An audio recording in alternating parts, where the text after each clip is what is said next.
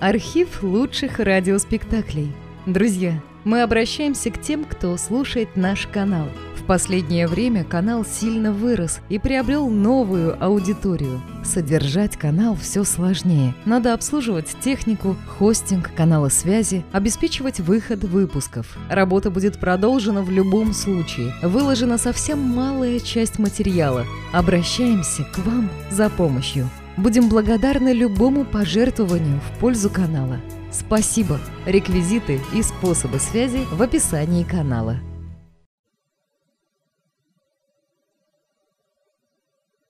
Злоумышленники. Рассказ очевидцев.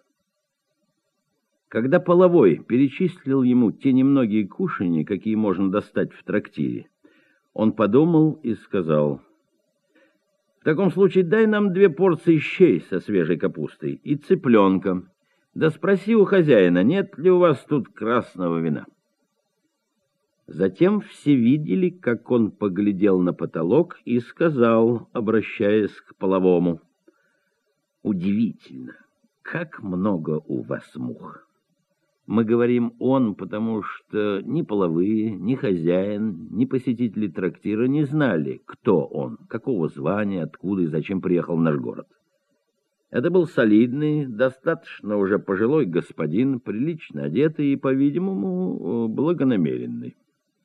По одежде его можно было принять даже за аристократа.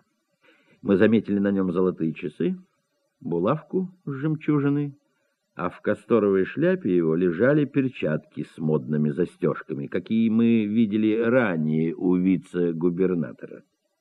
Обедая, он все время старался блеснуть перед нами своей воспитанностью, держал вилку в левой руке, утирался салфеткой и морщился, когда в рюмки падали мухи. Всякий знает, что там, где есть мухи, посуда не может быть чистой, не говоря уже о простых посетителях, даже такие лица, как исправник, становой и проезжие помещики, обедая в трактире, никогда не жалуются, если им подают тарелку или рюмку, загаженные мухами. Он же не стал есть, прежде чем половой не помыл тарелки в горячей воде. Очевидно, форсил и старался показаться благороднее, чем он есть на самом деле.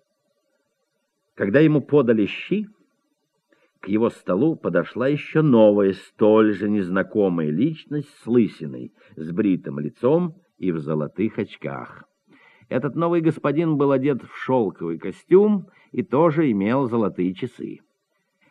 Все время он говорил по-французски. С любопытством осматривал кушанья и посетителей, так что нетрудно было узнать в нем иностранца. Кто он, откуда и зачем пожаловал в наш город, мы тоже не знали. Съевший первую ложку щей, он, то есть тот, у которого была булавка с жемчужиной, покрутил головой и сказал насмешливо, «Эти балбесы умудряются даже свежей капусте придавать запах тухлятины. Невозможно есть. Послушай, любезный, неужели у вас тут все живут по-свински? Во всем городе нельзя достать порцию маломальски приличных щей. Это удивительно. Затем он стал говорить что-то по-французски своему товарищу-иностранцу. Из его речи мы помним только слово «кашон». Вытащив из щей прусака, он обратился к половому и сказал, «Я не просил щей с прусаками, болван!» «Сударь», — ответил половой, — «ведь не я его в щи посадил, а он сам туда попал. А вы не извольте беспокоиться, тараканы не кусаются. Потребовав после цыпленка лист бумаги и карандаш, он стал рисовать какие-то круги и писать цифры. Иностранец не соглашался и долго спорил с ним, мотая в знак несогласия головой. Лист, исписанный кругами и цифрами, до сих пор хранится у хозяина трактира. Штатный смотритель уездных училищ, которому хозяин показывал этот лист, долго смотрел на круги, потом вздохнул и сказал «Темна вода в облацех». Расплачиваясь за обед, он, то есть тот, у которого была в галстуке жемчужина, дал половому новую пятирублевую бумажку. Настоящая эта бумажка или фальшивая, нам неизвестно, так как посмотреть на нее мы не догадались. «Послушай, в котором часу утра вы отворяете трактир?» — спросил он у полового. С восходом солнца. Отлично. Завтра в пять часов утра мы придем пить чай. Приготовишь порцию, только без мух. А тебе известно, что будет завтра утром? Спросил он, лукаво подмигнув глазом. Никак нет. Ага. Завтра утром вы будете поражены и ошеломлены. Пригрозив таким образом, он, смеясь, сказал что-то иностранцу и вместе с ним вышел из трактира. Оба они ночевали у Марфы Егорны, одинокой, благочестивой вдовы, которая нисколько не виновата и не могла быть с участницей. Теперь она все время плачет, боясь, что ее заберут. Зная ее образ мыслей, мы удостоверяем, что она не виновата. К тому же, судите сами, разве она, пускай их себе обстоятельств, могла знать заранее, какие у них мысли?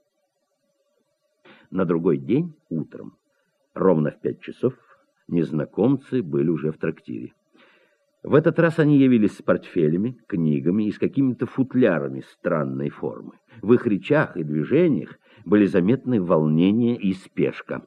Он, то есть не иностранец, сказал, «С северо-запада идет туча, как бы она нам не помешала».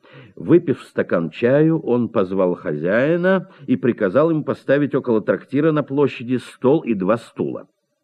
Хозяин, человек необразованный, хотя предчувствовал недобрые, но исполнил это приказание. Незнакомцы забрали свои вещи и, выйдя из трактира, сели около стола на стуле. Расселись среди площади при всем народе. Как это глупо!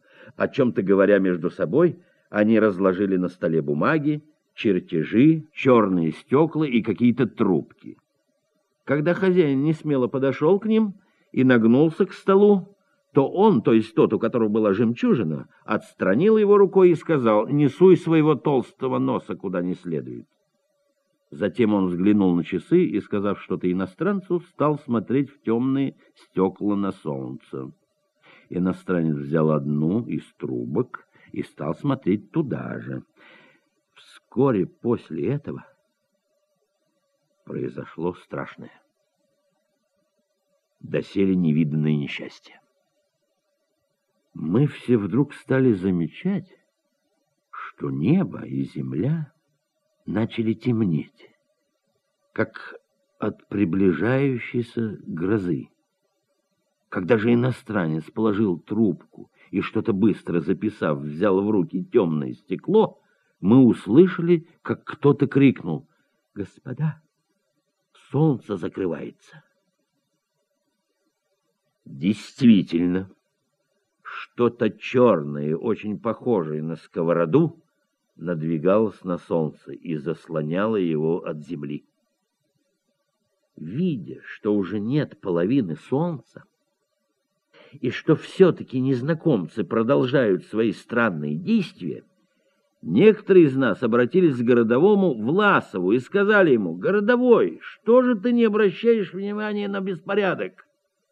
Он ответил, Солнце не в моем участке. Благодаря такой халатности местных властей скоро мы увидели, что исчезло все солнце. Наступила ночь, а куда девался день, никому не известно. На небе появились звезды.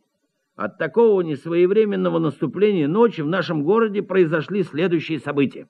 Все мы страшно испугались и пришли в смятение. Не зная, что делать, мы в ужасе бегали по площади и, толкая друг друга, кричали «Городовой! Городовой!» Коровы, быки и лошади, в это время у нас была скотская ярмарка, задрав хвосты и ревя в страхе, носились по городу, пугая жителей.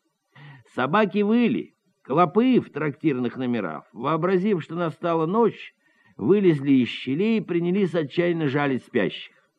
Дьякон Фантасмагорский, который в это время вез к себе из огорода огурцы, ужаснувшись, выскочил из телеги и спрятался под мост, а его лошадь въехала с телегой в чужой двор, где огурцы были съедены свиньями.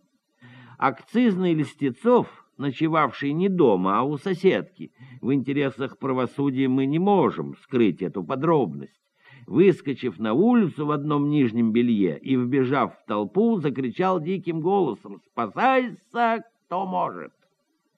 Многие дамы, разбуженные шумом, выскочили на улицу, не надев даже башмаков. Произошло еще много такого, что мы решимся рассказать только при закрытых дверях. Не испугались и сохранили присутствие духа одни только пожарные, которые в это время крепко спали, что мы и спешим удостоверить. Все это произошло 7 августа утром. Незнакомцы же напакостивши таким образом, уложили свои бумаги в портфель. Показалось вновь, сели в коляску и укатили неизвестно куда. Кто они? Мы до сих пор не знаем. Сообщаем их приметы. Он, то есть тот, у которого была булавка с жемчужиной, рост средний, лицо чистое, подбородок умеренный, на лбу морщины. Иностранец, рост средний, телосложение полное, лицо бритое, чистое, подбородок умеренный, издали похож на помещика Карасевича, близорук, почему и носит очки. Не австрийские ли это шпионы?